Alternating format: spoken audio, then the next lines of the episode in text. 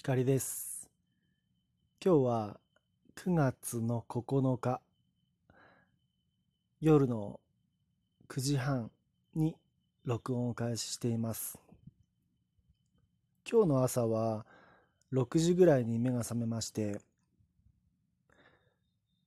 これはまだ太陽が出ていないだろうなと予想を予測をつけてチャンスとばかりに散歩に出たんです。がちょっと間に合わなくて、えー、途中でもう太陽の光に照らされて日焼け止め塗ってくればよかったって思いながらまあたまには太陽の光をしっかり浴びておくかと思いまして歩いていました。朝は結構綺麗に晴れていて、白い月もくっきりと見えていました。もう僕のこのやっている行動だけを見たら、おじいちゃんだなって歩きながら思ってました。朝早く起きて散歩して、だから数十年後もなんだか今と変わっていないような自分がこのままただ年だけ重ねていく行動のパターンは変わらないおじいちゃんになるのかななんて思ったりもしてました。今回のお題はもしもあの日に戻れたら、高校時代編にします。僕がもしも高校時代高校生の自分に戻ったとしたらまあその時の僕に言って伝えたい言葉はもっと力抜いてリラックスして青春を楽しんだらいいよっていうことかなと思うんです。僕は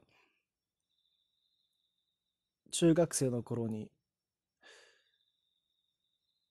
ちょっとまあ対人恐怖症みたいなものを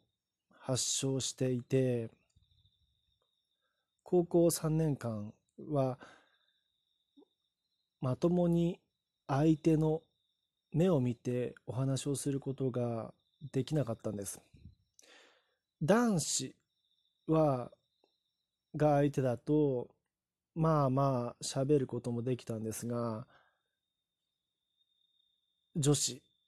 女の子に対しては無理でした。その対人対人恐怖症とあと恥ずかしさっていうのもあって多分まともに女の子と喋ったのって高校3年間で2回ぐらいだと思います。記憶にあるのは2回か3回ぐらいですね。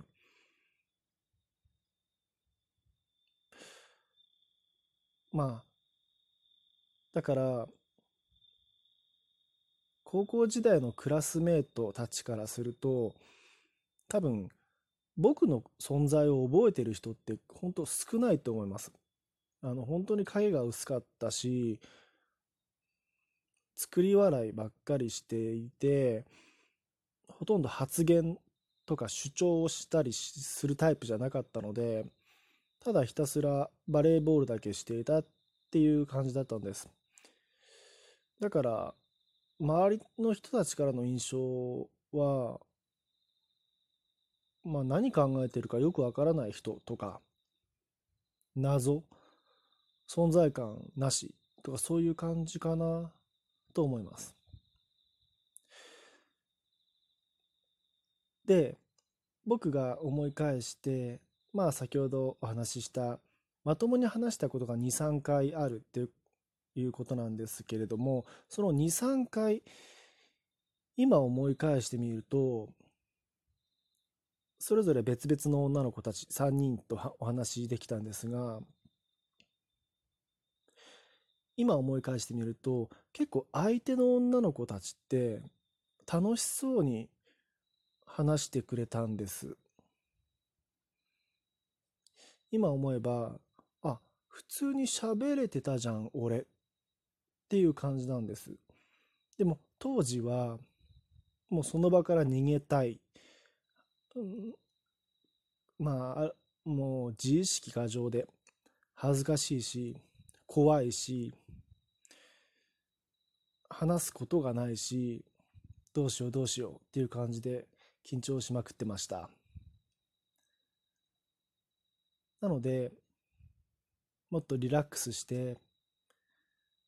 そんなに力入れなくていいんだよって。誰もあなたのことをバカなやつだとか陰口を叩いてる人はいないしうん。クラスメートの人たちはもっとやあなたが想像しているよりも優しい人たちばっかりだから大丈夫だよって言ってあげたいです。僕は勝手に一人で抱え込んでいた恐怖心それを隠すために部活動に打ち込んだただそれだけです今思えばそのまあバレーボールっていうスポーツまあ好きは好きだけど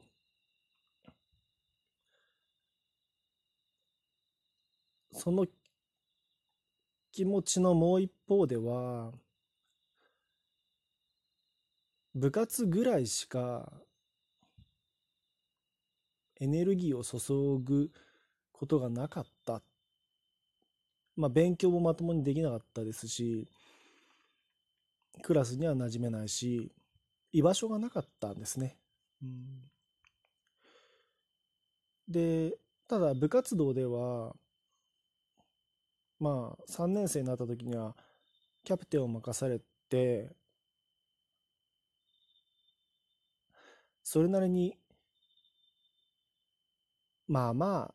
ちょっと上手って言われるぐらいの感じではあったのでそこにこう自分の居場所本当に狭い唯一の居場所を見出してそこに身を滑り込ませていたっていう感覚でしょうか。かなり息苦しかったですね。あとまあ僕はまあ高校時代だけに限らず作り笑顔が本当に癖。今もたまに出ちゃいます。その裏には悲しみとか怒りとかそういったネガティブな感情を隠すためっていう目的があります。そういう気持ちが裏に隠れています。困ったら笑えばいいやっていう感覚だったんですね。